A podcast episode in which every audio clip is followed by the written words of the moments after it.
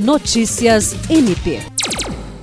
O Ministério Público do Estado do Acre, por meio do Centro de Apoio de Defesa dos Direitos Humanos e Cidadania e do Grupo de Atuação Especial em Contextos Migratórios, participou nesta sexta-feira de uma programação alusiva à Semana do Migrante 2022, realizada na Chácara Aliança. O evento foi organizado pela Secretaria de Estado de Assistência Social dos Direitos Humanos e de Políticas Públicas para Mulheres, com o apoio do MPAC.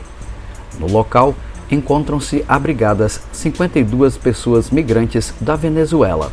A programação é destinada ao fortalecimento da identidade e cultura e contou com apresentações artísticas de crianças venezuelanas e degustação de pratos típicos do país.